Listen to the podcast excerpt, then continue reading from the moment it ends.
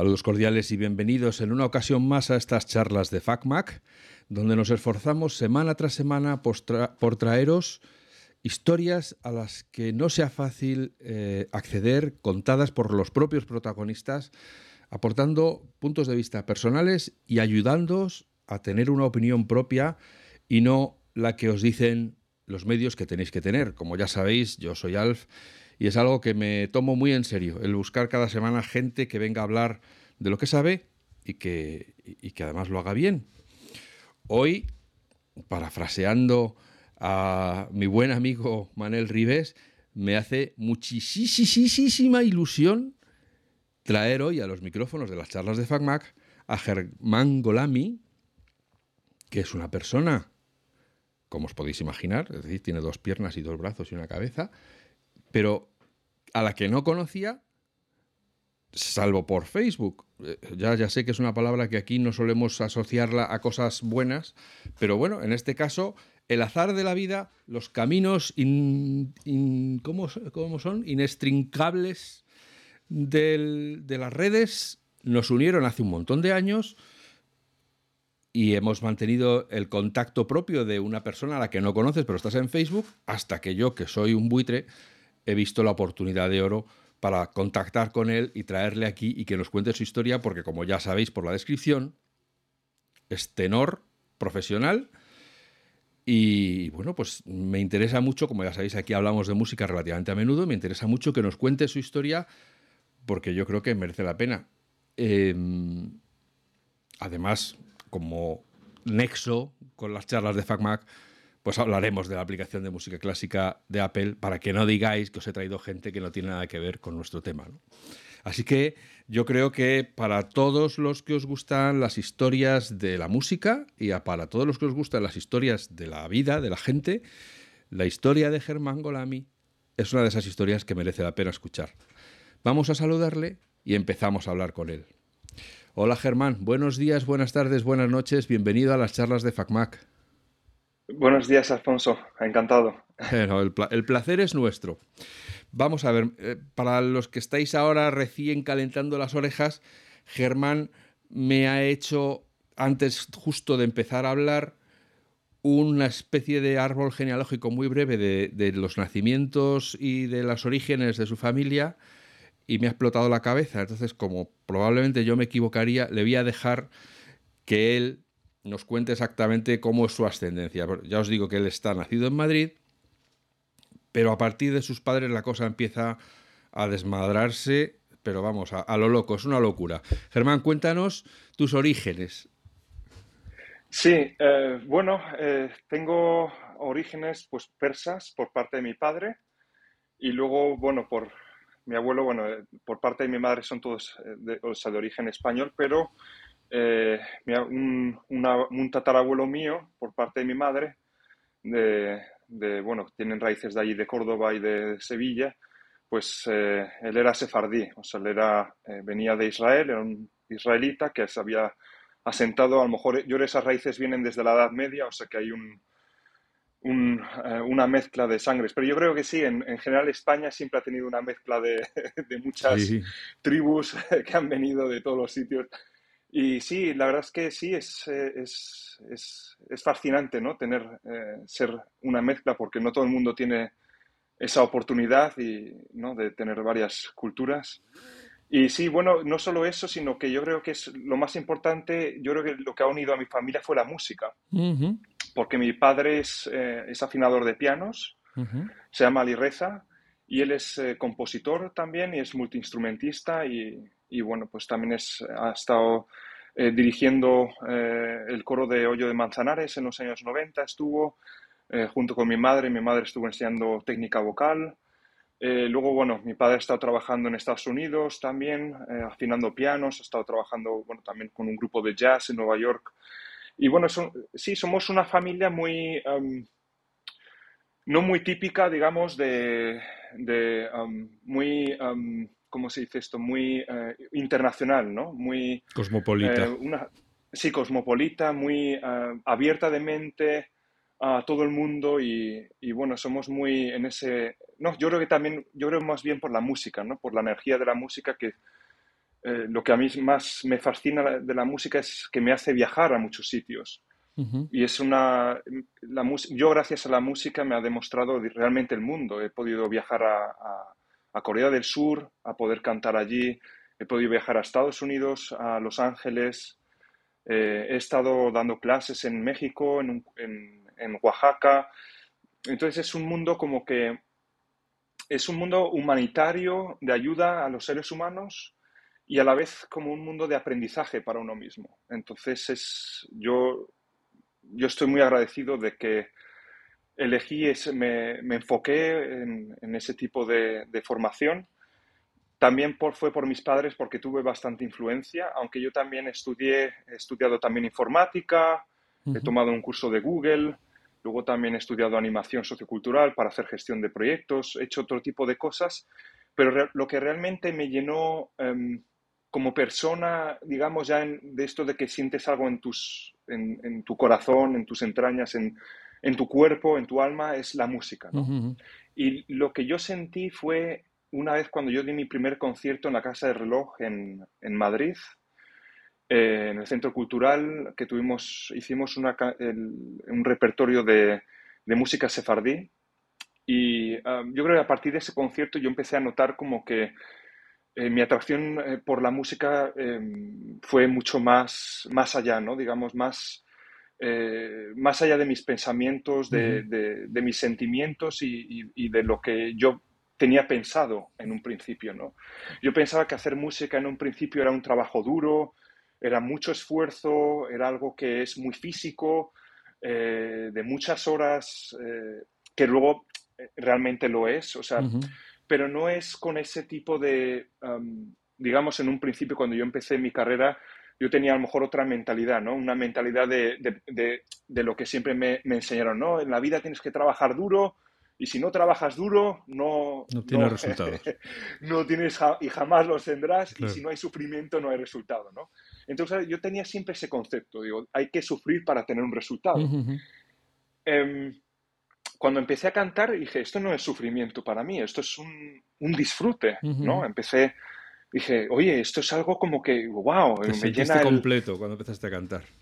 Sí, me sentí, eh, empecé, era difícil al principio porque yo no tenía vo eh, técnica vocal, eh, había escuchado conciertos de mis padres, había tocado, bueno, yo toqué el, empecé a tocar el violín a partir de los eh, cinco años, luego estuve tocando la flauta travesera, la flauta de pico, la flauta barroca, y um, estuve, sí, solo me dediqué al mundo de, lo, de los instrumentos en un principio. ¿no? Uh -huh. Y el canto lo, lo, tenía como de lado en un margen, tampoco me había lanzado de pequeño, nunca había cantado. Uh -huh. Pero me gustaba mucho el tema, de, el tema del arte dramático, o sea, el tema de poder eh, actuar como un actor, de poder imitar, me gustaba imitar acentos, imitar, y yo creo que a partir de ese momento empecé a imitar el canto, empecé a imitar a Frank Sinatra, empecé a imitar a cantantes eh, eh, eh, no, tipo de pop, de este, como el canto del loco, un poco así uh -huh. más nasal, de ese tipo, uh -huh. aunque yo no soy muy fan de ese tipo de música, pero uh -huh. como que empecé a imitar a tipo no, diferentes cantantes, ¿no? De, y luego me dio un, una vez por, por imitar a, a, a este, a, a, Luciano Pavarotti, que le escuché cantar O Sole Mío, dije, oye, pues mira, me gustaría eh, poder imitarle, pero claro, yo empecé a sentir, digo, no, no entiendo ese tipo de, no puedo imitarle porque es, un, es tan técnico que es que me cuesta, o sea, hay una, uh -huh. hay una eh, detrás de, de, su voz hay, tanta, hay tanto trabajo técnico y tanto, tantos años de experiencia que no, no, no se puede imitar tan fácilmente como un cantante de pop. Claro. Eh, uh, que es más eh, otro tipo de, um, de, aproximación, digamos, no es no, no, por menospreciarlo, también tiene su trabajo, pero um, es, digamos, el mundo clásico es un trabajo mucho más técnico, mucho uh -huh. más mental, eh, profundo, eh, de meditación también con uno mismo y de entendimiento, ¿no? Entonces, uh -huh. me llevó un tiempo, empecé por la música antigua, como he mencionado, y, y bueno, pues a partir de ahí empecé a dar conciertos, Empecé a dar conciertos en la Comunidad de Madrid en los clásicos de verano, eh, con mi familia, todo esto fue con mi familia. ¿no? Claro, eso te iba a preguntar, ¿cuántos hermanos sois? Yo tengo un hermano, un hermano que es, eh, se llama Luis Miguel, él es barítono, uh -huh. Y, bueno, justo bueno, ahora que le estoy mencionando, eh, tenemos un proyecto que vamos a empezar ahora a partir de septiembre juntos con un manager de, de bueno, él es de, Valencia y bueno, quiere empezar un proyecto de, de dos hermanos cantando música eh, pop lírica, que es así, tipo em, el tenor haciendo como un, eh, sí, como un, repertorio tipo el Divo, más como eh, Carlos Marín, como el madrileño que estuvo, que por desgracia, bueno, él, fue todo un... Un shock. sí, un shock. Bueno, en el mundo cantó y perfecto, pero, pero sí que por desgracia con el tema del COVID, bueno, se acabó su carrera. Eh, que es una pena, pero bueno. Eh, muchos artistas, sí, bueno, también el COVID, por desgracia, también se los ha llevado. Pero, pero sí, bueno, es un, como un, tipo, el, digamos, el manager es, sí, es, amante de su voz, de la voz de Carlos Marín, y entonces tuvo la inspiración cuando le conocí ahora en febrero, gracias a una cantante eh, que conocí, bueno, que tenía en contacto con ella, que me dio también por, por escribirla en el último momento, como, como también nos ha pasado a nosotros de repente. Y claro, ella tampoco se acordaba de mí, pero yo la escribía, ah, pues mira, vamos a tomar algo y justo vino, apareció ese manager y, y bueno, me preguntó qué tipo de música y, bueno, pues sí, tuvo un, interés y, quiso aproximarse a, a, conocer qué tipo de repertorio tenemos y demás. Y bueno, más o menos con, con, esa idea pues de hacer música crossover, sí, vamos a hacer así algo. Entonces el crossover es como una fusión entre ópera, es técnica de vocal, digamos, eh, clásica, eh, típica de eh, italiana, pero adaptada a la música al repertorio más bien de... popular. De, ah, popular, ¿no? Pues a lo mejor más eh, zarzuelas, más de ah, tipo Whitney Houston, eso es una, digamos, de ese tipo de fusión. Y eso, pero, bueno, esto es, Perdona que te interrumpa. Para un cantante que ha vivido en el bel canto, ¿eso no es como prostituirse? Perdona la, pregunta así de cruda. eso no es bajar al barro de bajar a, la clase, al proletariado y decir esto, yo, en fin, no es lo que debería estar haciendo, perdonadme. ¿No, te miran raro tus, tus colegas del bel canto? Eh, no, la verdad es que um, no, incluso me han apreciado, me dicen, porque muchos um, um, me han dicho, oye, pues genial por ti, que tú también has hecho ese tipo de proyectos. Yo, sí, yo hice lo de tres tenores, que también eh, estuve con Le Bohème en, Toledo, luego ahora, bueno, llevo el, proyecto musical Estenos, ahora vamos a hacer otro que es Fratelli Golami y ahora estoy trabajando en un proyecto también de crossover que está, ahí, eh, bueno, en Viena, con un tenor también que está en el eh, Viena Staatsopera, en, el, en, el, en, la Ópera Estatal de Viena, y con otro tenor que está trabajando en la Ópera de Hamburgo, Um, y, estamos haciendo también un repertorio sí crossover, ¿no? Uh, yo lo que pienso eh, es un repertorio muy específico. No lo veo um, mm, como una, en, en, en, este caso, como un tipo de, puede sonar a lo mejor de profanación. tipo de profanación, por no usar la otra palabra.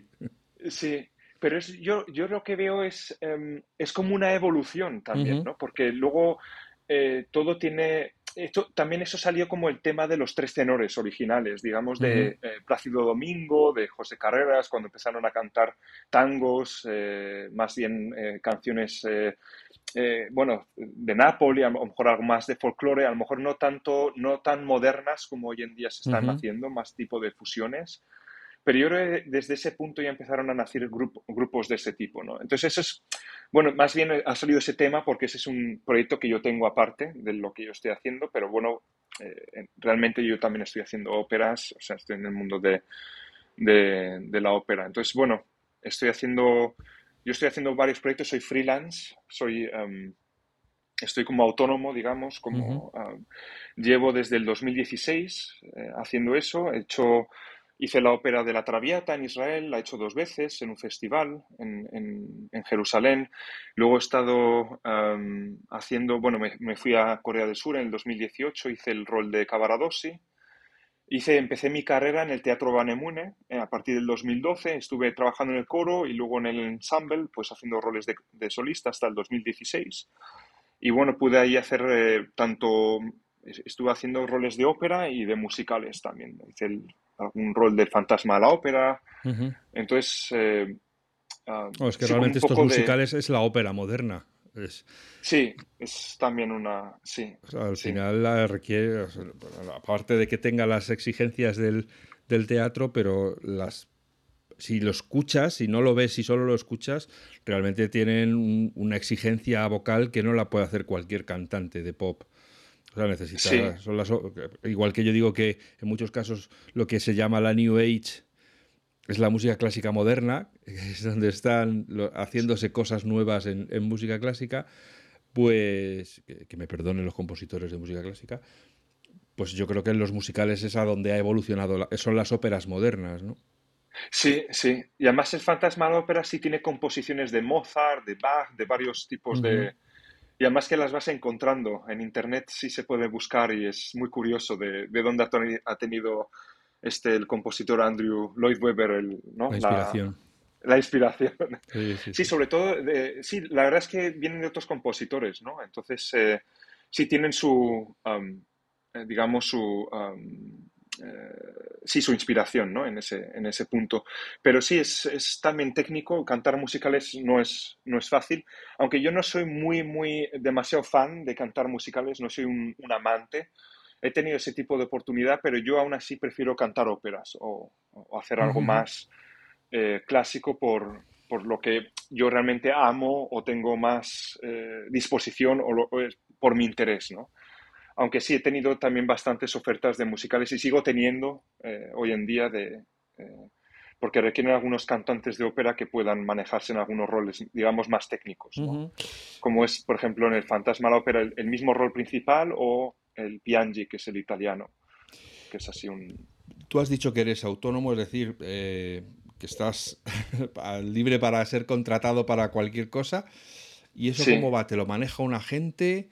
Y te presenta, mira, tienes esto y tienes esto otro y tienes esto, porque me imagino que si ya en la música en general uno vive en la incertidumbre, como, en, como en la actuación, de si te van a llamar, si te van a surgir eh, nuevos proyectos, encima ser libre, es decir, no estar en ninguna compañía que, que lo mueva a, a, otro nivel, tiene que ser como decir, ay madre mía, ¿tendré trabajo dentro de tres meses?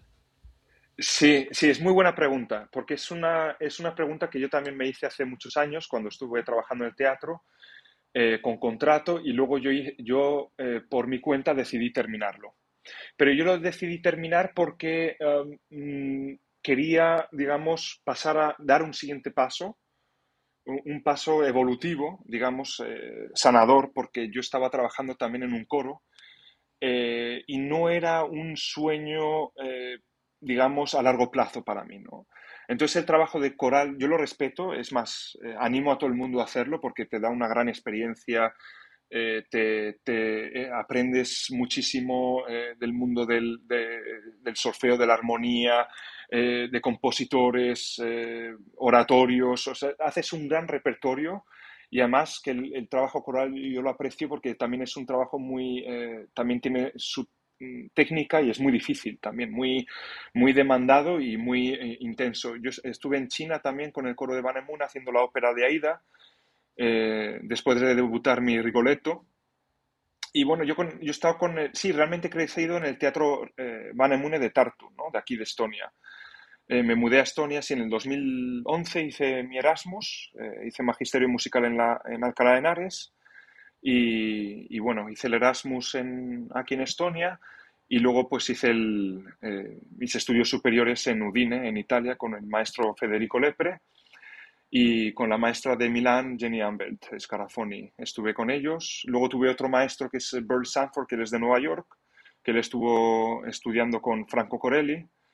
Y, y bueno, pues más o menos esa es, digamos, uno de, de mis principales, digamos, maestros que me han, tenido gran influencia en el mundo, digamos, eh, técnico, ¿no? Eh, establecerte en Estonia, porque no lo hemos dicho, pero Germán vive en Estonia, ¿es por amor o, realmente es que es mm, porque te pilla bien? Es como que vayas a donde vayas, estás a medio camino ya.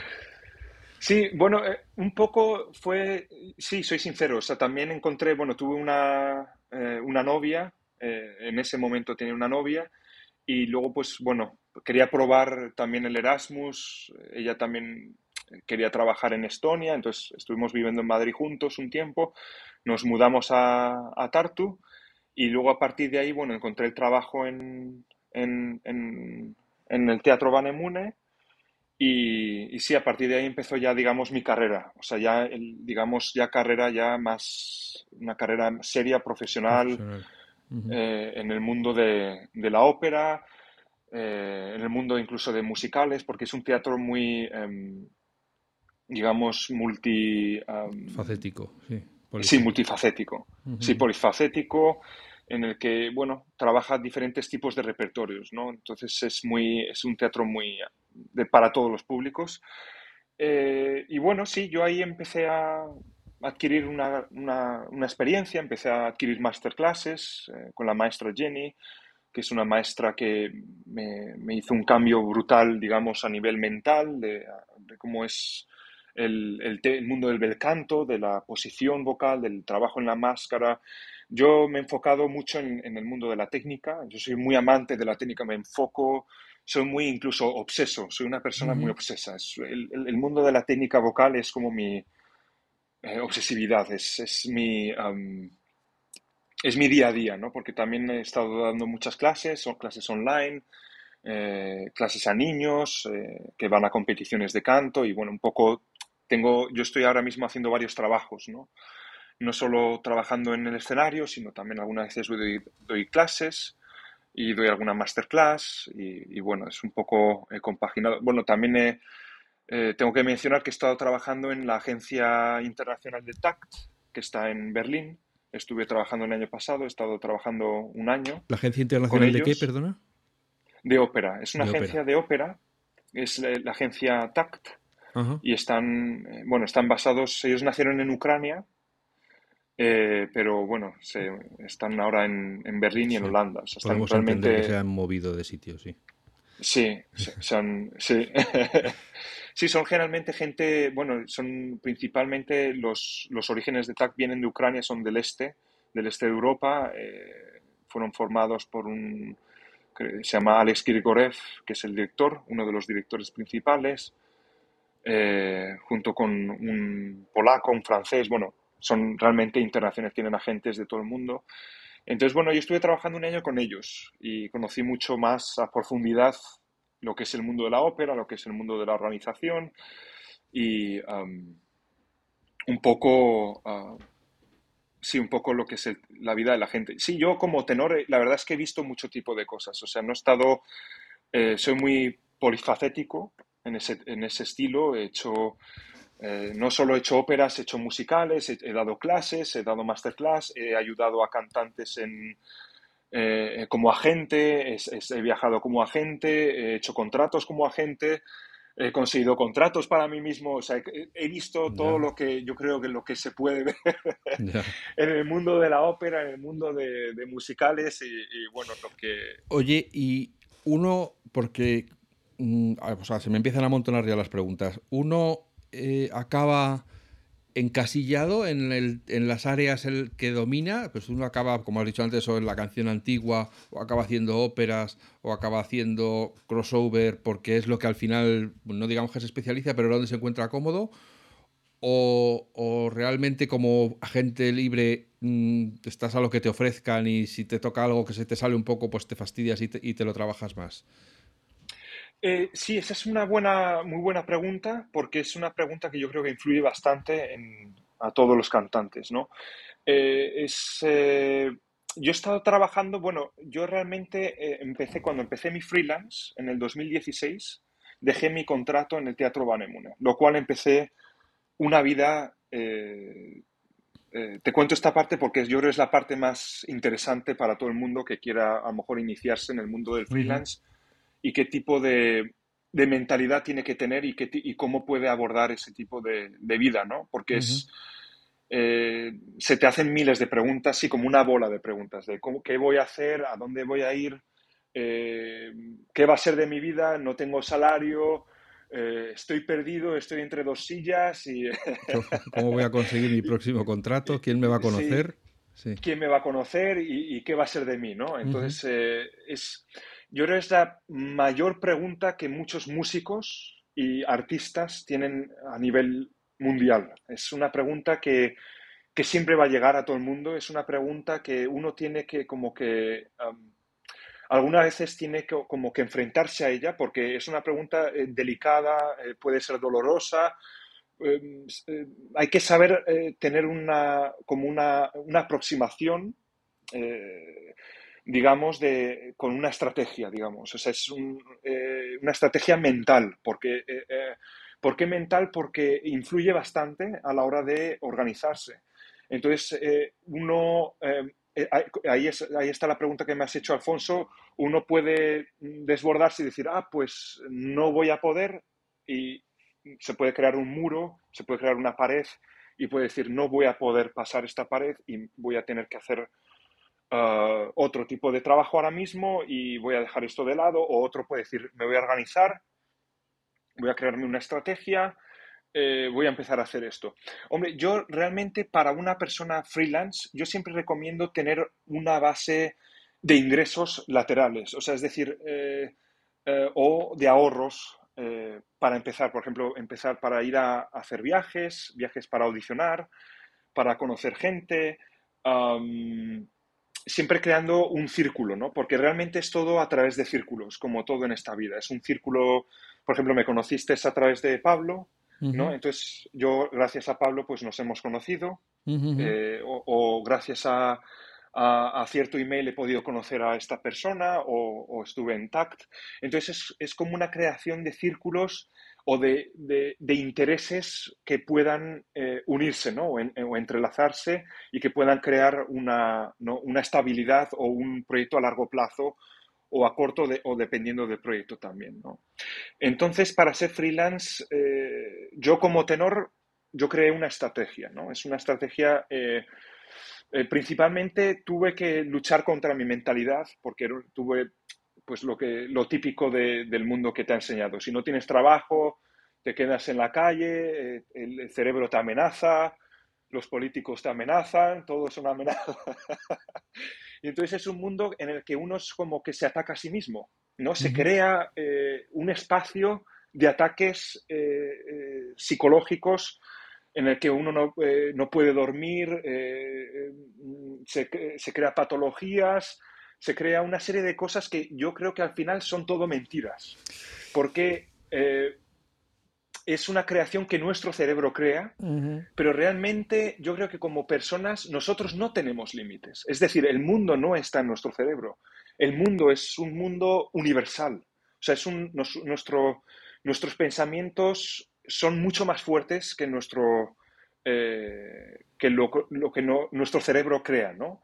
Entonces, es, eh, nosotros, digamos, no tenemos límites. Y eso es lo que yo he aprendido durante todos estos años y lo voy a explicar por qué y se va a ver y se van a encontrar razones, pero todo es a través de una, repito otra vez, es el tipo de, mentalidad, ¿no? Por eso me enfoco en ese, en ese tema porque es, es lo más importante, porque he visto compañeros que a lo mejor no, no han tenido ese tipo de mentalidad para empezar como freelance y no han, no han podido dar ese paso y se han, eh, digamos, se han aferrado más al miedo y no han podido. Entonces por eso, claro, me, me enfoco en eso porque es un, es un tema muy, muy, el tema del miedo o del tema de, de, la mentalidad. Bueno, soy un pesado en ese tema, pero es, es el, ahora vais a ver por qué, porque es el, uno de los principales. Entonces, bueno, yo em, empecé como freelance eh, dejando eh, unos contratos haciendo el rol de Arturo en Lucia de Lammermoor en el 2016. Empecé un contrato eh, ya empezando en el 2017 con dejé otro contrato abierto que era para hacer el Los Miserables, que era un musical que yo tenía de hace muchos años que quería hacer en Madrid, pero no se pudo cumplir. Y bueno, era un musical que, surgió la oportunidad, me ofrecieron el un, rol. Un contrato abierto es que te dicen, si lo hacemos, tienes el papel, pero no, o sea que es un contrato abierto. Sí, un contrato abierto es un contrato en el que me lo han ofrecido, un contrato que yo tengo, pero que yo puedo rechazar. Es decir, que no está eh, cerrado aún, porque yo también puedo decir no estoy interesado, o puedo decir no, em, no, las condiciones no son las que yo exijo, o, o, no es eh, digamos, una prioridad para... Sí, yo tengo otras cosas, me han surgido otros temas y no lo, puedo hacer. Efectivamente. Entonces es un contrato que aún no se ha cerrado, pero como que está en el, eh, o sea, está ofrecido, lo tengo aún porque tengo el rol, me han escrito, me han dicho, uh, Germán, queremos que tú hagas este rol. Eh, ven a cantar esta área o canta, cántanos, interprétanos este musical eh, en este caso, bueno, yo, yo, hice una zarzuela, quería hacer una zarzuela y luego pues para ver dos tipos de, enseñar. Y luego hice, también interpreté un musical, ¿no? Eh, y bueno, sí, ya pasé la primera fase, me ofrecieron el contrato, que un contrato, bueno, pues siempre uno eh, no tiene por qué aceptarlo, ¿no? O sea, no todo es... obligatorio. En la vida obligatorio, ¿no? es, por ejemplo, cuando pasas una serie de fases en una empresa, a lo mejor quieres entrar en trabajar, digamos, en Google o, en, bueno, en cualquier tipo de, trabajo. Eh, eh, has pasado las entrevistas y todo, llegas al tema de condiciones o, realmente encuentras otra cosa o decides no hacerlo o ves que eh, las condiciones son muy duras o tienes que viajar mucho o, tienes que hacer un, tipo de cosas que no, a lo mejor no quieres hacer ese rol. Bueno, son mil factores, ¿no? A lo mejor no hay un interés o un trabajo, digamos, que te llene personalmente o que lo tengas en, digamos, en, el punto de mira para la carrera. Em, entonces, eh, bueno, sí, hice la audición, salió. Eh, estuve también, eh, creé mi propia, digamos, em, escuela de, de, canto online. Estuve haciendo, dando clases de canto online a nivel europeo, luego, bueno, lo expandí a nivel un poco mundial. tuve algunos alumnos, no demasiados.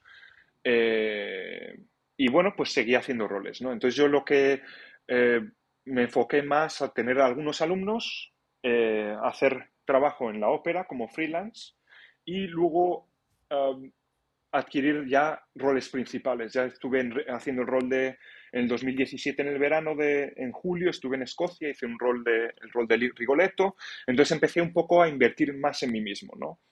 No fue, em, no fue, no fue un rol que estuvo muy, eh, fue en un festival pequeñito, o sea que tampoco este, estuvo muy, eh, muy remunerado, pero me daba eh, a gran escala o a, largo plazo una experiencia muy fuerte, que es el rol del, bueno, que todos conocen, que es el rol del Duca di Mantova, que es el que canta La donna immobile, es el más...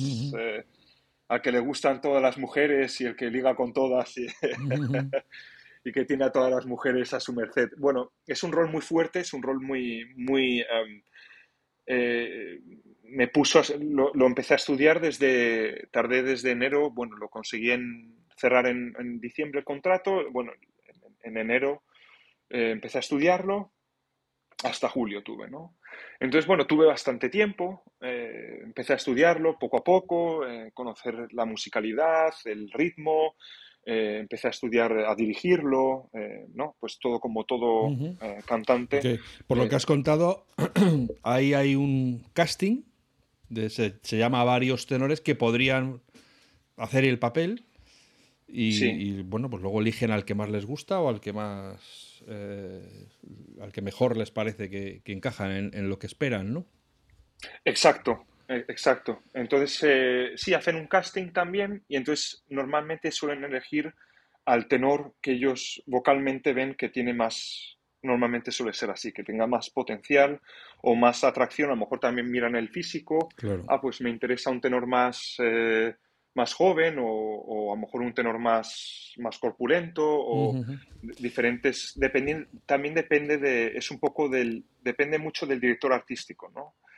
Hay todo tipo de gustos. Antes, antes de que nos vayamos sobre el tema del, freelance, quería añadir una nota cultureta, que es una frase que me apasiona, que es de un entrenador de fútbol americano, que dijo, todo lo que deseas está al otro lado del miedo. Exacto. Y es que, eh, es que me parece que lo define tan bien que, que vamos, yo pues, eh, como nota de, lo que es, vivir el presente, es una frase que leí en un sobrecillo de azúcar, que me pusieron en una cafetería. De estos que sabes que ponen frases eh, pues eso, unas veces son ingeniosas, otras veces son inspiracionales, pues esta estaba ahí en el sobrecillo de azúcar y me, o sea, es que literalmente me impactó en la cabeza porque dije, es que está exactamente definido como son las cosas, ¿no? Hasta, hasta que no superas el miedo, todo te parece un mundo y todo te parece que no lo vas a conseguir y hasta que no te lanzas, pues no descubres que sí, que efectivamente podías, ¿no? Efectivamente, sí, sí, qué bueno. Pues es un mensaje que la verdad es que vale oro, porque es, es, un mensaje en el que mucha gente ha podido tirar la toalla o se han echado atrás por algún tipo de situación o no han querido crear ese contexto cuando realmente podrían tenerlo, ¿no? Entonces, yo en, en, en la vida de freelance he aprendido muchísimo sobre mí mismo, sobre el mundo, sobre cómo funcionan eh, los pensamientos, la psicología, eh, el trabajo del email, porque he estado trabajando muchísimo por email, eh, miles y miles y miles de emails como freelance, os podéis imaginar, y de ellos, pues, mm, bueno, en el mundo, pues te suelen contestar, como ya sabemos, de 100 emails, uno suele contestarse, es la estadística que está ahí, ¿no? Yo he visto que en, en YouTube tienes alguna alguna grabación, lógicamente, en la que tú cantas. También he visto que estás en una dada de alta en una web de, para conseguir bolos, por así decirlo, donde te pueden contratar. Eh, me imagino que tú, como los actores, tienes tu reel de canciones que te le mandas a alguien un, un USB con 20 canciones en MP3 donde tú cantas para, o, no sé qué formato, en, en Naif o en lo que sea, en ALAC, eh, para que te escuchen o, cómo va, o ya se supone que el que te llama ya te conoce. ¿Cómo va eso de venderse uno? Escribes un email y dicen, ah, sí, vale, pues no te conocía, a ver, eh, cuéntame, mándame algo para ver cómo, cómo eres. Sí, eh, sí, es una de las, sí, es uno de los de las pautas más importantes, cómo también presentarse, ¿no? Eh, yo he tenido dos tipos de casos. Por ejemplo, eh, em, uno eh, en el que uno se presenta, por ejemplo, a un, director artístico o a un agente o, o directamente el director de casting, por ejemplo, te, encuentra, ¿no? También. te escriben o han tenido una experiencia contigo, te vuelven a invitar o, dependiendo de la situación. Por ejemplo, yo lo tuve cuando hice la Traviata en Israel, me presenté al principio, hice el rol de Alfredo Guermó, eh, eh, hice unas actuaciones en verano y luego me volvieron a llamar otra vez para hacerlo en enero, Entonces, eso es como un, digamos, ya una vez cuando has creado, eh, digamos, ese contacto, pues vuelven a contar contigo para, para, poder actuar o para poder hacer otra función o, ¿no? Vuelven a contar. Em, sí, y luego... Luego también, claro, el tema de, presentación, hay dos tipos de presentación. Yo esto lo, he ido aprendiendo al cabo del tiempo. Eh, he tenido presentaciones medias o, digamos, de medio email o presentaciones de un largo email, digamos, con una carta de presentación larguísima o con un link, ¿no? Yo creo que hoy en día, por eh, la vida que, hay, o sea, generalmente, yo creo que la gente, incluso los directores de casting, normalmente no tienen, no suelen incluso tener mucho tiempo. No tienen tiempo para, mm, para leer eh, demasiado. Yo a lo mejor por la acumulación de información o por, por la, eh, digamos, por la eh, densidad de información que tenemos hoy en día, que consumimos, yo creo que eso nos hace como un poco no adaptarnos demasiado a la lectura, ¿no? Eso es lo que yo, yo siento que hoy en día como que nuestros cerebros en el futuro, eh, eh, es el camino al que vamos ya, los periódicos como que la lectura ya, ya no llegamos a leer un periódico entero, sino que leemos dos o tres párrafos de interés de lo que más nos, nos, llame y ya por tiempo como que ya no existe, ¿no? Ese tiempo ya es tan relativo como que al, al, ver que vuela no recibimos otro tipo de email o otro tipo de información, entonces ya como que nuestro cerebro empieza a seleccionar, ¿no? La información. Entonces yo lo que he aprendido durante este tiempo He mandado también emails muy grandes que también han funcionado, que yo no digo que no eh, con carta de presentación eh, en la que explico toda mi vida, eh, mando unos links de YouTube o, normalmente solo de mandar de YouTube porque es lo más fácil, que solo clicar. Entonces, normalmente para presentarse yo, mm, yo siempre mandaría un link, digamos, de la plataforma de YouTube porque es lo más fácil para crear eh, una facilidad, digamos, a la hora de abrir ese email, ¿no? Porque es, eh, eh, si la persona tiene que descargar documentos, a lo mejor mm, por, no digamos, por, no lo va a hacer. entonces, yo creo que también los emails tienen que ser muy, muy fáciles. Para, es como un poco lo más fácil posible para que esa persona pueda, ¿no? digamos, comprenderlo a un nivel bastante rápido. Ah, qué tipo de tenor. Yo, por ejemplo, lo que suelo hacer ahora, actualmente, muy, muy escueto, ¿no? Eh, suelo mandar eh, un email, me presento, eh, digo que soy, qué, qué tipo de voz soy, mando una foto. ¿cómo, te defines, tenor? Porque también te he leído en otro sitio que te describían como tenor dramático. Sí, eh, realmente tenor dramático, sí, algunos me han dicho que es con más, eh, soy un tenor dramático, pero realmente yo creo que se refiere a un tenor más espinto, más eh, un tenor lírico espinto. Yo, creo que soy un tenor lírico puro, lírico espinto, estoy entre los dos lados. Yo creo más espinto, yo creo. No sé qué significa espinto, o sea, que lo voy a dar por bueno. Sí, sí, Espinto es un tenor, o sea, un tenor lírico puro es como la voz, digamos, un color como más de Pavarotti, que es un color que enlaza tanto un repertorio más ligero, a lo mejor un tenor más puede hacer un Lucia de Lammermoor, un Edgardo o un Nemorino, pero eh, puede ir a un José de Carmen o un, a un Radamés. sí, o un, uh, un Onegin puede hacer. Entonces es un como más tipo, sí, es como un Plácido Domingo, digamos. Más bien un, un tenor, aunque Plácido Domingo tiene un color más sí, más a lo mejor era hecho por su récord de hotelos, ¿no? de, repertorio dramático, a lo mejor puede tirar más a un espinto, a un lírico, lírico dramático. Yo estoy más, no tan dramático como Plácido, pero estoy más entre Domin, no, entre Luciano y, digamos, si ponemos generalmente para que la gente lo entienda, entre qué tipo de voces. Entonces yo estoy más entre los dos, ¿no? Eh, entonces sí, un repertorio, sí he hecho también el rol de José, de Carmen, lo hice en Estados Unidos, perdón. Y, y bueno, sí, es puedo abarcar ese tipo de repertorios. Por ejemplo, me he quedado también con las ganas de hacer un Rossini, pero Rossini yo no lo he intentado, pero no es un repertorio que, que se adapta a tu voz. Que, se adapta a mi voz. Entonces uno, uno enseguida lo nota, porque no todos los repertorios son para, ¿no? Entonces yo también he probado a lo mejor a cantar algo de más, puedo cantar el rol de Aida, pero mm, tendría que ser más, más hombre, más, no tan joven, sino más a partir de los 45 o 50 años ya podría hacer ese tipo de rol.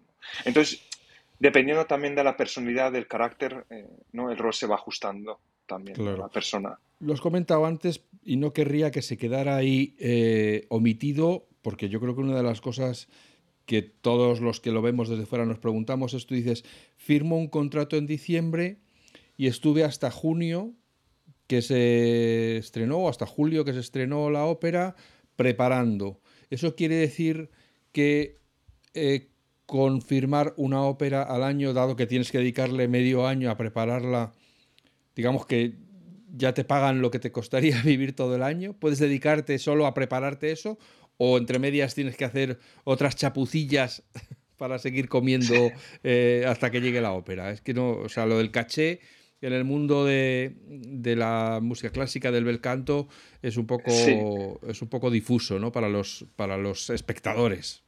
Sí, bueno, depende del tipo de contrato que tengas. Siempre hay un, o sea, los contratos son muy diferentes. Eh, si tienes un contrato en un teatro o en un festival dependiendo de lo grande que es, ¿no? Yo, por ejemplo, en este caso, cuando tuve Rigoletto, en este caso concreto, eh, me, eh, tuve solo un, contrato de una actuación, en este caso fue, ¿no? A finales de julio, creo que fue el 28 o el 29, si no me falla. Para una actuación te tienes que preparar igual que si fueran 30 actuaciones. O sea, no, todo el trabajo es el mismo. O sea, de hecho, es, debería ser casi aún más caro porque... Sí, sí. sí. Tendría que ser. Sí, pero ah, en este caso, claro, no tuve un caché muy alto porque, bueno, no es un festival muy...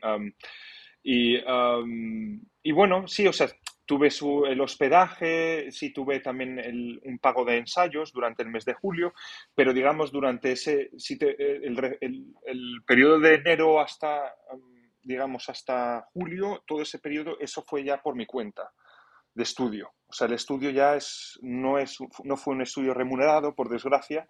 Normalmente con los teatros el tema del estudio, si cuando empiezas a estudiar un rol no lo suelen remunerar, eso es tu, digamos, tu propio problema a la hora de, estudiarlo.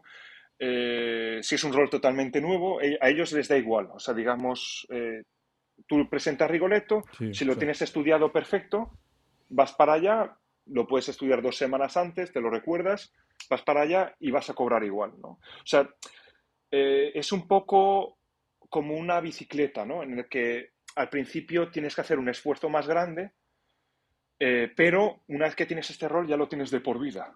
Es decir, yo, por ejemplo, ahora mismo, eh, imagínate que a través de este podcast te dicen, oye, eh, Alfonso, dame el contacto de, Germán que queremos que haga eh, Rigoletto en La Coruña con la Orquesta de Sinfónica de, de Urense o no sé, por ahí. Entonces, imagínate este tipo de caso, ¿no? Entonces, yo ahora mismo, bueno, lo, tendría que tendría que abrir el, libro, empezar a, recordarlo, eh, hay partes que las recuerdo fácilmente, hay partes que no las recuerdo, bueno, como todo tipo de texto, ¿no? Entonces, generalmente no tardaría tanto porque lo voy a recordar enseguida, me acuerdo de la musicalidad, me acuerdo de las partes más difíciles, me acuerdo de las partes que las pasé fatal, me acuerdo de las partes más fáciles, entonces es un poco memoria, eh, eh, se queda todo, las óperas se quedan en su subconsciente, yo creo a través de la música, ¿no? La música lo va, lo almacena de una manera el texto se queda almacenado más fácilmente a través de la música. Porque si fuese un texto, eh, digamos, sin limpio, sin, digamos, ninguna armonía, entonces a lo mejor yo creo que puede olvidarse, a no ser que esté demasiado machacado, ¿no? Pero yo creo que con la música como que uno lo recuerda todo más fácilmente. Ah, me vienen las palabras, me empiezan a venir, ¿no?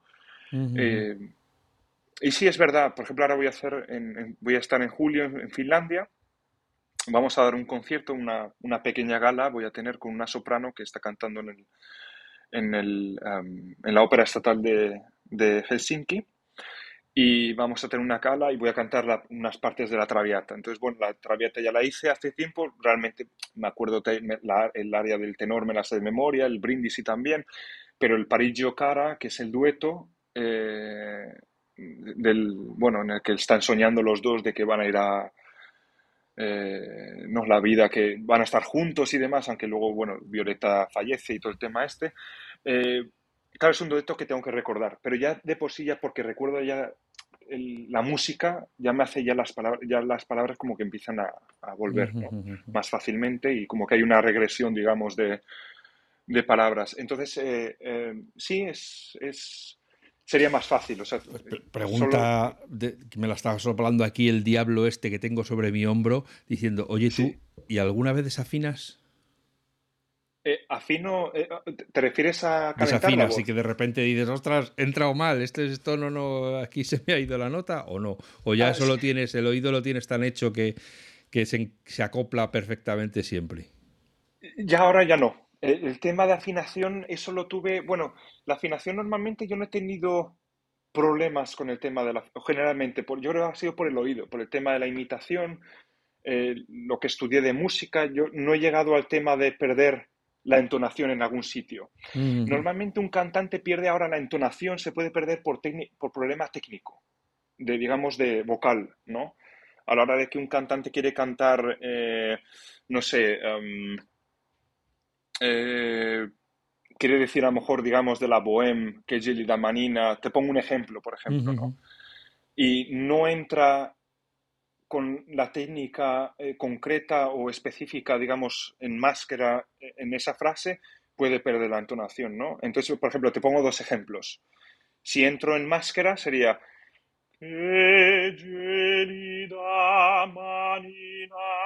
ya estoy ya aguantando, digamos, sujetando la entonación ya de por sí con el, máscara. Pero si yo entro, digamos, con la parte de la gola o, pierdo, digamos, eh, la técnica o no entro eh, con la inspiración apropiada, ya queda como a lo mejor más abierto, más pierde el color, ¿no? Entonces es más como.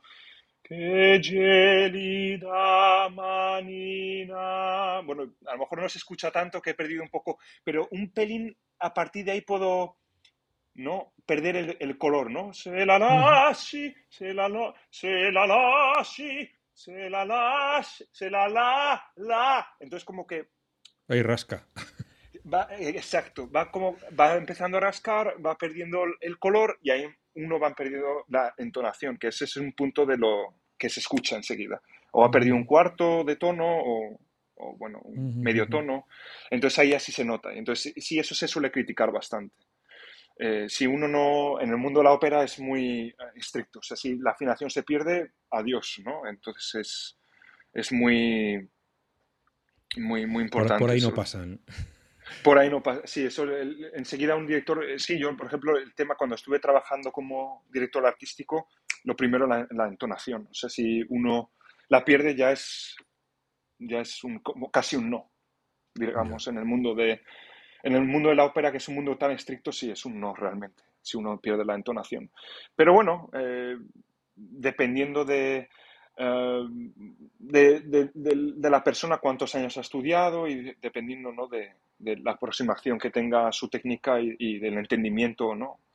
Eh, uno, pero yo normalmente no tengo ese tipo de problemas. Pero son, yo creo son los años. Uno como que lo va madurando y enseguida entra en, en el tono. Pero yo el tema de la entonación no he tenido problemas. A lo mejor he tenido problemas al principio con, yo cuando empecé a cantar con los agudos, como típico tenor que empiezas a estudiar y no te dicen tu, tu maestra de coro, te dice, no, tú eres barítono.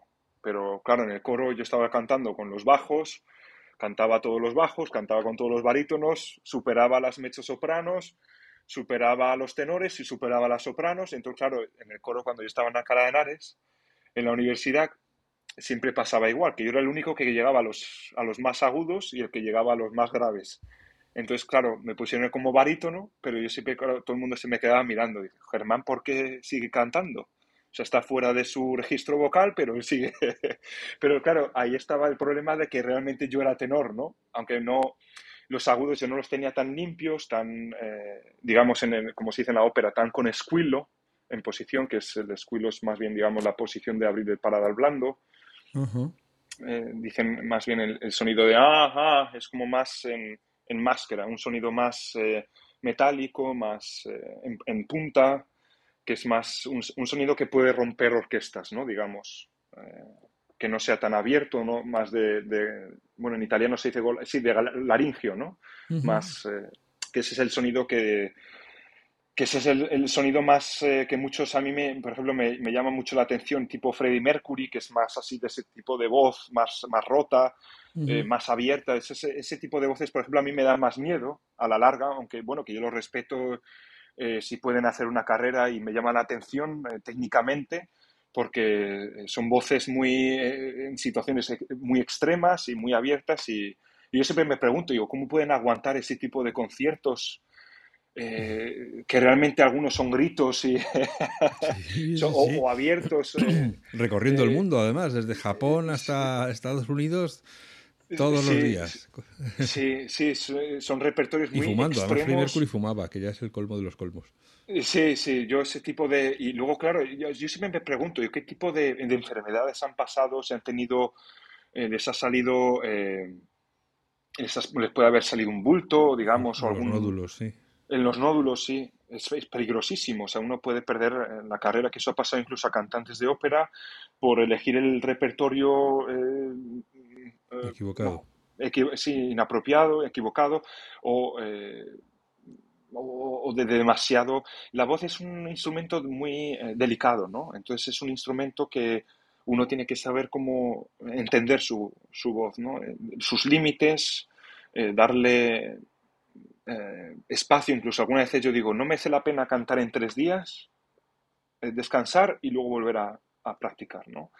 Algunas veces sí hay que darle, no, no sobreexplotarlo, ¿no? Porque eh, yo al principio pues vas teniendo roles, vas conociendo, ah, pues ahora voy, la ambición se te va llenando, vas subiendo, digamos, el, ego digamos, un ego sano, porque realmente es un ego sano, es un ego que quieres subir, no un ego de soy egoísta y miro a todo el mundo mal, no, sino de ambición, de, ambición, ¿no? Que quieres mejorar y tal, pero al ser todo en un tan corto plazo, eh, a lo mejor eh, mentalmente uno no está preparado para adquirir ese tipo de, de, ¿no? de, rol, aunque te lo hayan ofrecido, a lo mejor el director de casting dice, pues mira, quiero que lo hagas tú, aunque ese director, a ese director te ve que tú puedes hacerlo, ya les da igual, ellos ya tienen sus problemas, eh, es tu propio problema, cómo lo vas a abordar, tú lo tienes que abordar bien, a partir de ahí es todo tu propio, es como tu propia construcción o tu propio eh, plan, eh, digamos, eh, de cómo lo vas a hacer. allí mm, normalmente algunos tenores suelen tener su propio maestro, suelen presentárselo en alguna masterclass o, lo suelen estudiar por ellos, por ellos tienen, suelen tener su, estrategia ya dependiendo de la experiencia. ¿no? Yo siempre, yo creo que si uno va a abordar un rol nuevo, siempre, da igual lo profesional que sea, yo siempre recomiendo que lo haga con un otro profesional para que ese profesional vea cómo lo hace, con un, con un maestro, una maestra, que esté a su lado, que eh, le dé opiniones, porque siempre uno tiene su propia opinión de las cosas, pero a lo mejor con otra persona eh, le puede abrir la mente a conocer otro tipo de, de, fraseo, otro tipo de, manera de cómo, cómo abordar ese tipo de repertorio. ¿no? Te, iba a preguntar, ¿tú ahora sigues recibiendo clases? vas con algún maestro que te sigue haciendo los controles, eh, las metas volantes, decir, aquí te, vamos a ver que aquí se te está yendo la pinza o que eso lo estás forzando mucho o ahí por lo más suave. Sí, yo bueno, eh, ahora últimamente he estado tomando clases con, mi maestro eh, Federico, pero cuando trabajé en la agencia el año pasado aprendí muchísimo, aprendí muchísimo más sobre la voz, muchísimo más sobre el color. estuve horas y horas, no solo dos o tres veces al día escuchando otro tipo de voces, sino que estaba todo el día. O sea, estaba todo el día enfrente del ordenador eh, con los cascos, escuchando tenores, eh, tenía que ir a ver óperas, lo cual eso me dio eh, otro tipo de mentalidad, una mentalidad, digamos, de, o a otro nivel, o otro tipo de... Aprendí a criticar las cosas a un nivel mucho más alto, ¿no? incluso a criticarme a mí mismo. Yo cuando hago ahora una audición me critico, vamos, de una manera brutal. O sea, no, no me perdono nada. Eh, es decir, o sea, veo que he hecho, he hecho esto, incluso me imagino cómo me siento enfrente de mí y me puedo criticar a mí mismo de una manera libre. Digo, has tenido fallo aquí, has tenido fallo aquí, esto, o has hecho esto bien, esto bien, has hecho una buena audición, Germán. Ya de por sí ya sé cuando, por, ya por el tema de haber sido agente, ¿no?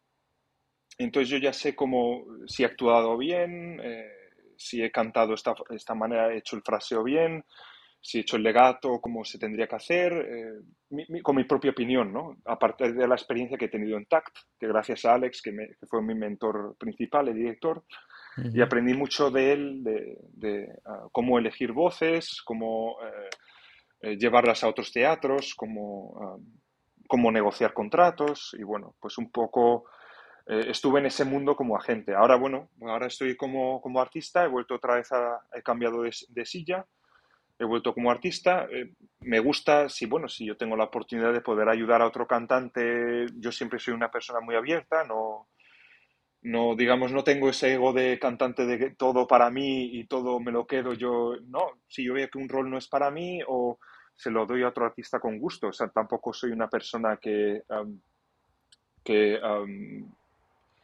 Ah, digamos que le duela o si, hombre, uno quiere hacer cosas, ¿no? También quiere hacer cosas, eh, pero yo creo que todo viene en su momento correcto, ¿no? O sea, tampoco eh, si surge este proyecto, por ejemplo, ahora me ofrecieron un proyecto en Estados Unidos de una gala, pero como voy a estar de viaje ahora en Italia, eh, ahora en mayo, pues no voy a poder ir. Me dio pena, pero bueno, hay cosas que he tenido que rechazar también, ¿no? Y bueno, pues y se lo han dado a otro tenor. Tampoco, yo no ni me dolió ni me ni pasó nada. O sea, tampoco eh, la vida es así. O sea, si uno no va a poder cantar, siempre hay otra persona, ¿no? Entonces, o yo he conseguido un rol a través de que otra persona no haya podido hacerlo. Entonces, tampoco, eh, sí, me gusta ayudar a otros cantantes, también he conocido, gracias a Tacte, he conocido también a otros tenores que, tienen, que están en un nivel mucho, eh, a lo mejor muy, mucho más acelerado que el mío o que trabajan mucho más en, repertorios más, más líricos y que están todo el rato en teatros, que no tienen tiempo para otra cosa, solo están en teatros. Eh, todo tipo de personas, ¿no? Entonces, sí, o sea, realmente es, es crear amistades, eh, crear círculos. Yo, yo creo lo mejor para un cantante es siempre crear círculos. Eso es un consejo que yo puedo dar con otros tenores, con otros sopranos.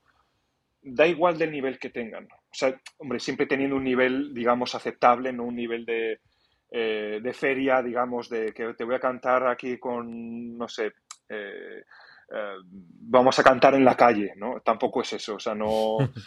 Eh, ese tipo de cosas eh, o de proyectos. Hombre, si hay un escenario con una orquesta o con un grupo, bueno, está bien, un festival, pero de, mm, hacer un poco, digamos, ya un nivel demasiado bajo, tampoco nunca he llegado a eso nunca llegaré, no creo. Prefiero hacer otras cosas que em, perder tu propia exclusividad. En eso sí que estoy totalmente...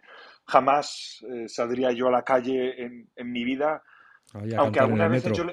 Sí, no, eso no. Porque no, la gente, la gente no lo va a apreciar, aunque luego van a ir a un concierto y te van a apreciar mucho más. ¿no? Entonces, la gente tiene otra mentalidad. Aunque luego se han hecho ese tipo de pruebas que he visto, que han ido violinistas que han tocado en el Carnegie Hall y luego han tocado en el metro y han ganado en el metro 10 dólares y luego en el Carnegie Hall han ganado 2.000 dólares.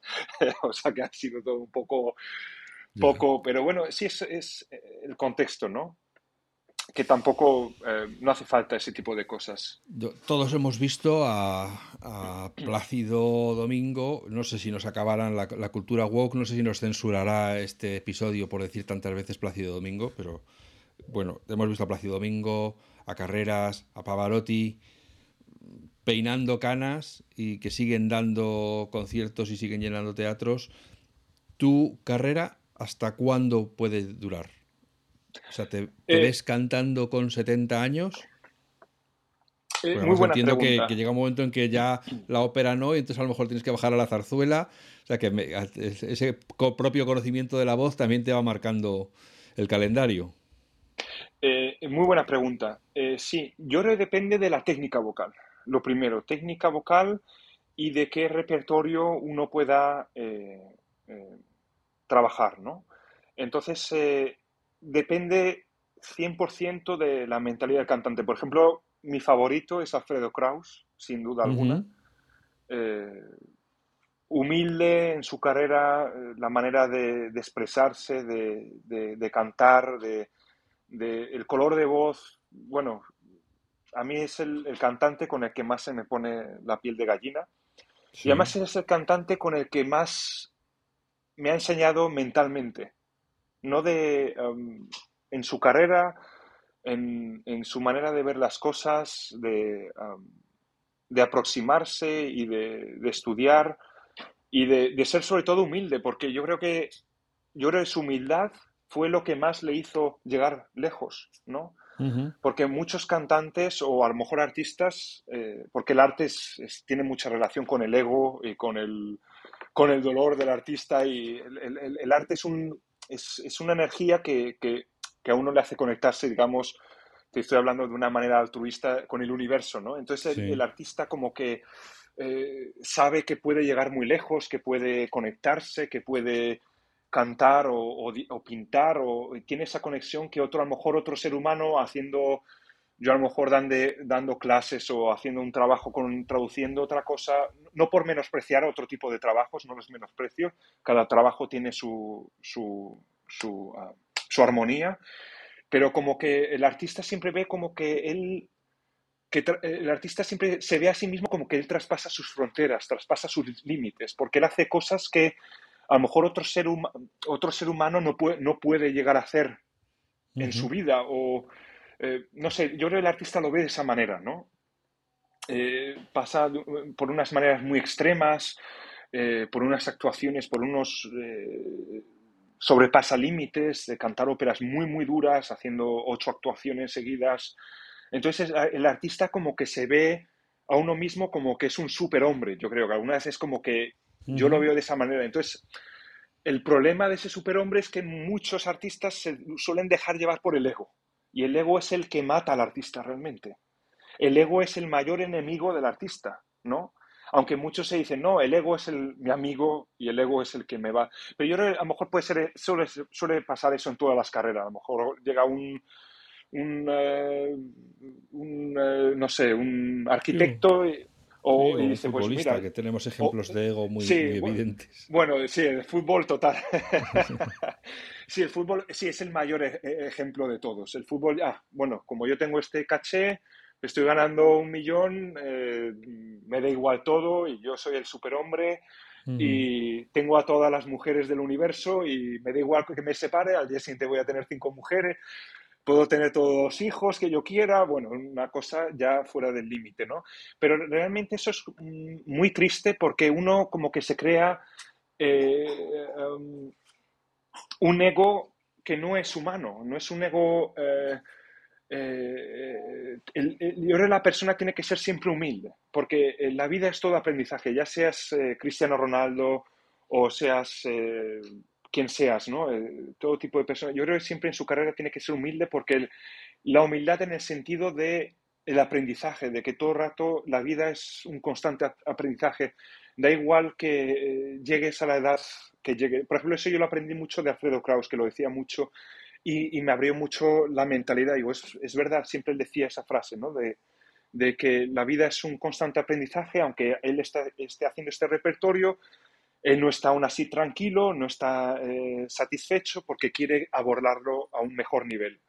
Y esa es la, verdad, la, verdadera, yo creo, mentalidad de un cantante, de un artista, ¿no? Como que llega a ese nivel, él ha llegado a un nivel mundial, pero no está satisfecho. A lo mejor otro cantante dice, yo estoy satisfecho, soy un monstruo, quitaros todos los de aquí, eh, me da igual quién sois y yo soy el mejor, ¿no? Entonces, ese tipo también de, cantantes también he llegado a conocer eh, con un... Eh, perdona, me voy, a, me voy, a, tener que ir a otro sitio a hablar. Un segundo. Sí. Eh, sí, es que tenía a las 12 Bueno, ya, son, ya es casi la una. Bueno, te sigo contando un poco, es que ha llegado... Ah, claro, que tú me... No, claro, que tú me has dicho en tu hora, no en la mía. Claro, por eso...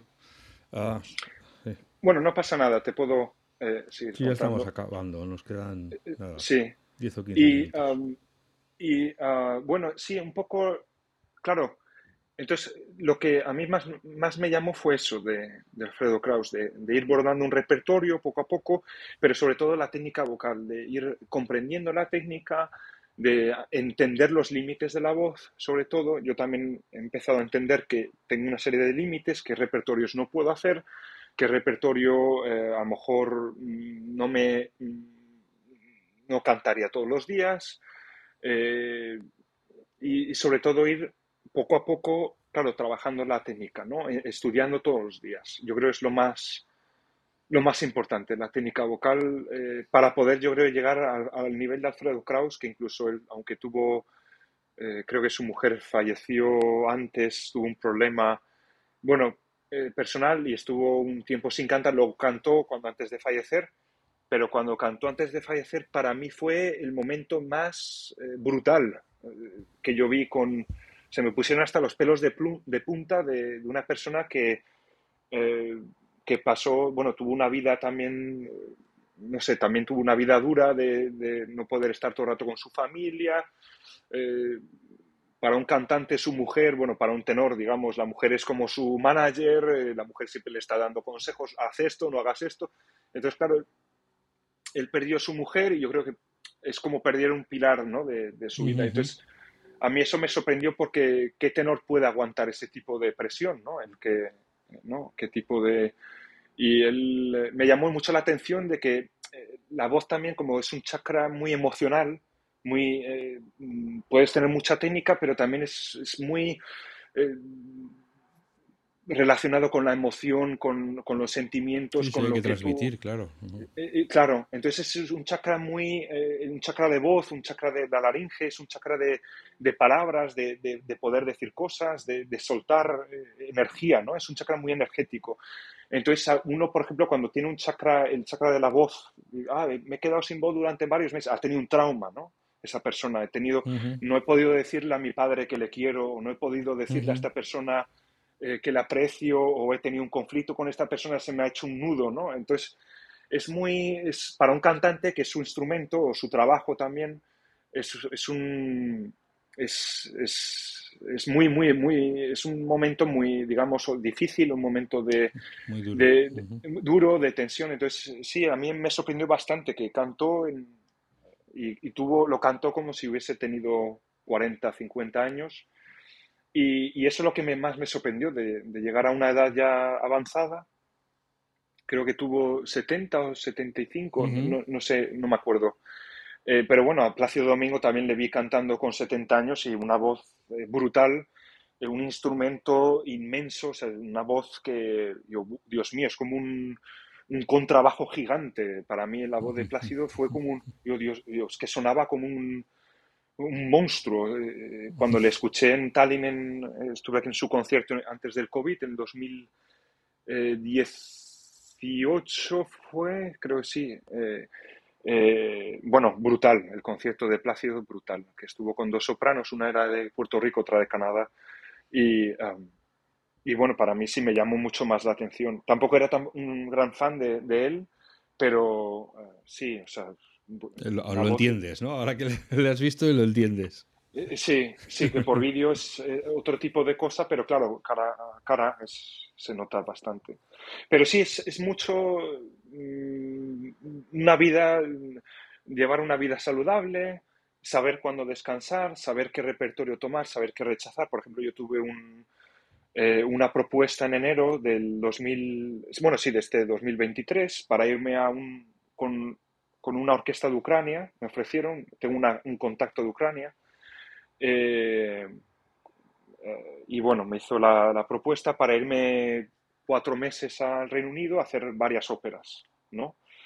Eh, fue una propuesta interesante, pero yo, bajo mi punto de vista, eran demasiadas actuaciones, ¿no? Era una vez cada tres días hacer una actuación y, de seguidas. Sin tener una semana, sin tener, eh, a lo mejor tenía a lo mejor un día de descanso y otra vez, y otra vez. Entonces, fue en un tour, un tour grande, pero en este caso ya tenía otros planes y lo tuve que rechazar, ¿no?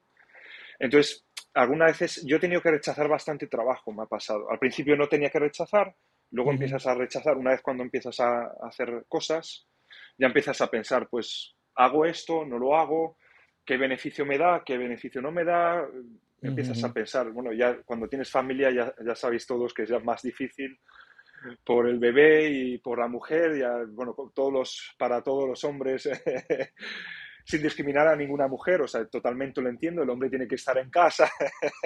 Sí, no, no, pero también hay mujeres que se tienen que ir de viaje y, mirarán y dirán, joder, pues es que dejo aquí al marido y al, y al bebé, igual. Eh, claro, también, también puede pasar eso. O sea que, sí, entonces como que se te empiezan a crear una serie de, de baches, ¿no? Como de... Pero bueno, es como una balanza. Entonces, bueno, yo ya tenía otros tipos de actuaciones, ya tenía, un, ya tenía unos conciertos en Finlandia, unas, unos conciertos en unas villas y eh, líricos, y luego pues eh, tenía que viajar a Viena también varias veces, tenía una gala en, Viena. Eh, con, con, el tenor de con mi compañero que está en, el, en, la Ópera Estatal de Viena, luego con Laszlo, que trabaja en, eh, que es el director artístico del ensemble con el que yo tengo contrato ahora mismo en Viena. Y, y bueno, pues él es el, el, que más mueve, digamos, el tema de, de, los ¿Y tenores. ahora mismo qué aspiraciones te quedan? O sea, ¿qué, qué te gustaría conseguir? Pues la verdad es que me gustaría eh, tener un contrato de ópera ahora mismo, lo que yo quiero, o hacer incluso zarzuelas eh, en un teatro, digamos, con más renombre. Ese es mi objetivo, digamos, eh, a corto plazo. Me gustaría tener algo en un teatro, a lo mejor en España, o hacer algo más, eh, ya no solo aquí en Estonia, que ya he podido hacer, pero sino ir más al extranjero, ir a un, teatro que ya tenga más nombre, ¿no? O a lo mejor al, eh, Reina Sofía de, Valencia, al Teatro de las Artes, o, o al Liceu Mira que tuve una oportunidad para ir al liceo hace nada, para hacer una audición, pero justo me pilló en el 20 de abril y no podía porque tenía que estar aquí en Estonia. Tenía... Entonces, como que se te ponen algunas cosas como que no te permite. No es el momento. sí. Pero mm, eh, no se sabe, a lo mejor haces la audición, a lo mejor te dicen que sí o que no, nunca se sabe. Entonces, yo, mi objetivo, el objetivo yo creo, sí, es llegar, siempre ir a lo más alto, ¿no? Es, es llegar eh, a un paso, ir a trabajar al Teatro Real, me gustaría mucho, que es un sueño también. He podido hacer audición, pero bueno, por desgracia no, la competición es muy alta, es, internacional, es muy, muy difícil y lo entiendo totalmente. Eh, respeto a los directores de casting porque la competición están, tienen sus emails llenos de, de artistas, eh, como a mí me pasó, o sea, es que lo entiendo totalmente eh, y la competición es muy alta. Eh, pero bueno, es, yo te creo que también es como dar paso, ¿no? Como que ir creando, tienes que ir creando poco a poco. cada vez que vayas haciendo, a lo mejor vas haciendo una, una zarzuela, ah, pues mira, esta zarzuela he aprendido esto.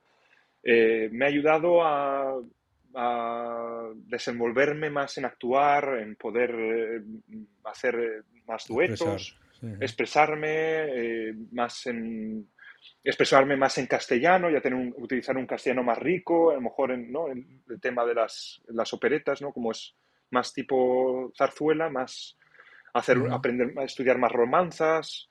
Entonces es un poco, eh, sí, es como una evolución, ¿no? Es como pasar, yo creo el, lo más digamos, lo más difícil o, digamos, lo más necesario también a la vez es estudiar repertorio, que es lo más difícil y necesario. Porque, ¿Difícil por qué? Porque tienes que estudiar total, desde una base totalmente nueva, a lo mejor un repertorio que nunca has hecho, eh, trabajarlo, eso lleva su tiempo, lo tienes que estudiar técnicamente, eh, el ritmo. Eh, entonces es como un poco, ¿no? Ese tema de, estudiarlo. Pero luego ¿Qué te puede dar eso? Te puede dar abrirte la puerta al Teatro La Zarzuela. Pues mirar, yo tengo este rol, me voy a presentar en esta audición. Ah, oye Germán, me encanta porque, y todo fue gracias a el rol que pude hacer del rol principal en, no sé, en, el, en, La Revoltosa o en La Tabernera del Puerto, o da igual, en la que sea, ¿no? Eh, pues todo eso, claro, gracias a ello tienes como un pilar escrito o, bueno, aparte de que ya lo tienes en el currículum vitae para poder presentarlo en otro sitio. Entonces yo creo que son más, más o menos son pilares, son todo tipo de, tienes que ir de pilar en pilar y ir creando o ir teniendo pilares. Y, claro, cada pilar construyendo. Otro chascarrillo. ¿Cantas en la ducha?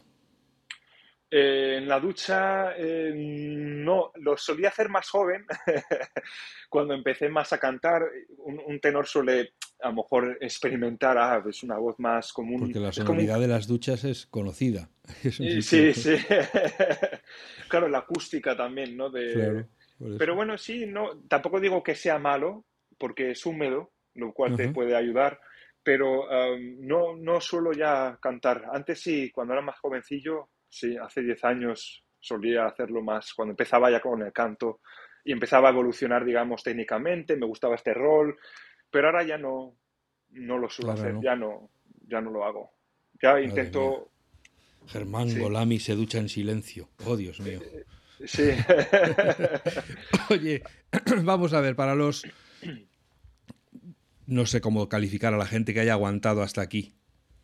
Has probado a instancias mía la aplicación de Apple. Vamos a hablar un poco de la aplicación de Apple, de Apple eh, Music Classical. Eh, ya ahora ya todos los que están aquí ya saben que eres tenor, que, que, cantas ópera y en general todo lo que tiene que ver con el bel canto. Cuéntanos qué has usado, cómo has, qué has buscado, qué has encontrado en, la aplicación de Apple Music Classical. ¿Qué te ha parecido la aplicación?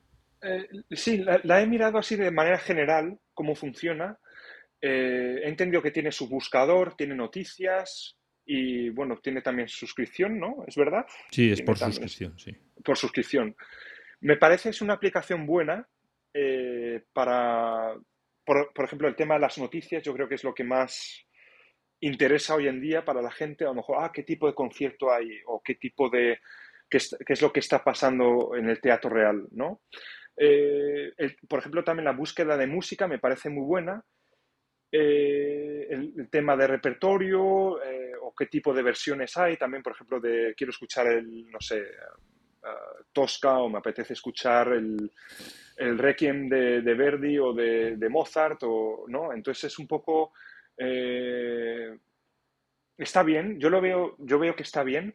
Yo creo que, bajo mi punto de vista, podría, si, eh, por ejemplo, si se querría expandir más esa aplicación para llegar más al público, yo añadiría eh, poder crear perfiles incluso de artistas, ¿no? por ejemplo, un artista que, que quiera crear un perfil en esa aplicación eh, para que él esté, para que esa aplicación como que le esté llamando todos los días. Ah, mira, está pasando esto aquí o hay una audición o luego, bueno, aparte de eso, como añadir más información de... o sea, que, que, los usuarios pudiéramos tener ahí como un perfil, eh, como si fuera, eh, no sé, MySpace, por así decirlo, donde tú digas, me interesa esto, esto y esto, avísame cuando haya nuevas grabaciones o, nuevos o noticias relacionadas con esto. ¿O te refieres al artista que pueda tener su propio perfil de manera que cuando haga algo se le comunique a los usuarios? Sí, yo estaba pensando más bien, o sea, a mí me gustaría algo también para el artista, ¿no? Eh, eh, para los usuarios yo creo que está bien, amantes así de la... Yo creo que generalmente, o sea, tampoco le he visto eh, mm, ningún fallo, lo he visto con sus noticias, con su repertorio, o sea que fácil de buscar, tampoco es difícil. Eh, pero yo a lo mejor, yo como soy artista y estoy más en, ese tema, yo a lo mejor añadiría, que eso también es interesante, para añadir más atención, digamos, a ese público que de artistas, en el que pueda haber más interacción, porque los artistas son los que más, digamos, eh, violinistas o instrument, sí, instrumentistas o eh, artistas, eh, tenores, bajos, barítonos, eh, directores de orquesta, orquestas. Entonces, yo, yo, creo que estaría muy interesante añadir como una sección ¿no? para, para que ellos se pudiesen también registrar y que pudiesen crear su propio perfil, perfil ¿no? Y luego, pues a partir de ahí, que, bueno, pues que reciban sus noticias. son noticias que, bueno, no solo eh, las, reciben en la aplicación que les llama, ¿no? Con, a partir de una, les hace como una llamada también la aplicación, como se dice? una, notificación. sí. Pero luego también al email, ¿no? Como que un poco más de ese tipo, como que esa notificación llegue al email eh, y que luego, bueno, no solo que hable de lo que está pasando actualmente, sino que eso también es importante, que, está, que es lo que está pasando, qué noticias hay, que eso yo creo que también es uno de las... Ah, pues mira, o que eh, que se va a organizar, se va a organizar en este teatro en el 2018, eh, va a haber, eh, mm, se va a hacer en el, en el Teatro Real, no sé, de Boris Gudonov, La nariz, o no sé. o se va a hacer en, el, en el teatro de, no sé, Teatro de la Maestranza, se va a hacer Carmen en el 2000, 28 eh, y hay un casting abierto, ¿no? Te estoy poniendo un ejemplo eh, que sería muy interesante sí. para los artistas. Por ejemplo, esto yo tan solo lo estoy diciendo. Eh, te estoy dando bajo el punto de vista de los artistas, ¿no? O directores de orquesta. Entonces, como que eso que va creando como una relación o, o managers que vayan pudiendo ofrecer tipos de, no sé, propuestas o o como un círculo de artistas donde se, em, artistas vayan diciendo, oye, pues mira, necesitamos un tenor para este festival. Normalmente cuando un artista suele buscar otro artista, mm, no suele ser un teatro de mucho nivel, a lo mejor o es un teatro de un nivel C, eh, tipo donde he estado trabajando, eh, o un teatro de nivel B, también donde he trabajado en el Teatro de Estonia. Eh, un poco como para interrelacionar, ¿no? Es como un círculo de, de artistas. Luego puedan haber de todo tipo de niveles para que haya un abanico, digamos, grande, a lo mejor desde festivales más pequeñitos a festivales grandes. Entonces, donde el artista también pueda crear su perfil y crear también su, ¿no? su propio ah, em, portfolio allí de, portfolio, obras. ¿no? Sí, de obras donde él ponga sus mejores, donde pueda subir a lo mejor su currículum o poner un texto escueto, que no hace que ya sabemos que a lo mejor la gente no, hoy en día no va a leer, escucha más el vídeo, ah, mm, ok, leo un poco, ok, ha hecho esto, esto, esto, esto, me gusta, sí o no, sí. Es, es un poco de esa manera. Eh, no, yo creo por el, por el tema de la información, aunque luego, que sí, luego cuando, una vez cuando estén interesados, oye, dame tu, quiero leer un poco más de ti, me interesa saber quién eres, eh, mándame tu carta de, presentación. Pero yo creo por a lo mejor por la saturación de información ¿no? que suele haber. Ah, sí, algo más escueto, más eh, nombre, eh, tipo de voz, fotos y, bueno, pues un poco, a lo mejor unos links. Y, que conozcan al, artista. Sí, y es como un poco como de unión, ¿no? Entre, entre, entre el artista y luego el, el... Sí, yo creo que eso estaría interesante también, ¿no? Eh, bueno, es mi punto de vista. Como... Claro, lógicamente. Por eso lo estás diciendo tú. Sí. no te preocupes. bueno, Germán, yo creo que podemos dejar a estos pobres oyentes que sigan con su vida. A ti te voy a dejar también que sigas con la tuya, que sé que ya tienes ahí cola en la puerta esperando para que les atiendas. Y, y, nada, como ya os prometía al principio, la vida de Germán en general la vida de toda persona que sigue su pasión, que es capaz de renunciar a todo por conseguir un sueño, merece la pena ser escuchada. Eh, además, Germán, que ya lleva muchos años de trayectoria, pues tiene muchas anécdotas y como él mismo ha dicho, ha estado ya tocando todos los palos, así que tiene una visión 360 grados de, la profesión. Y entonces confío sinceramente que os haya interesado, que ah, bueno, pues que también hayáis aprendido alguna cosilla que no supierais sobre el mundo de la, música clásica, del, bel canto. Y como siempre, os eh, recuerdo cada semana que seáis felices, que seáis buenas personas y que nos escuchemos de nuevo muy pronto. Muchas gracias, Germán. Hasta pronto. Gracias.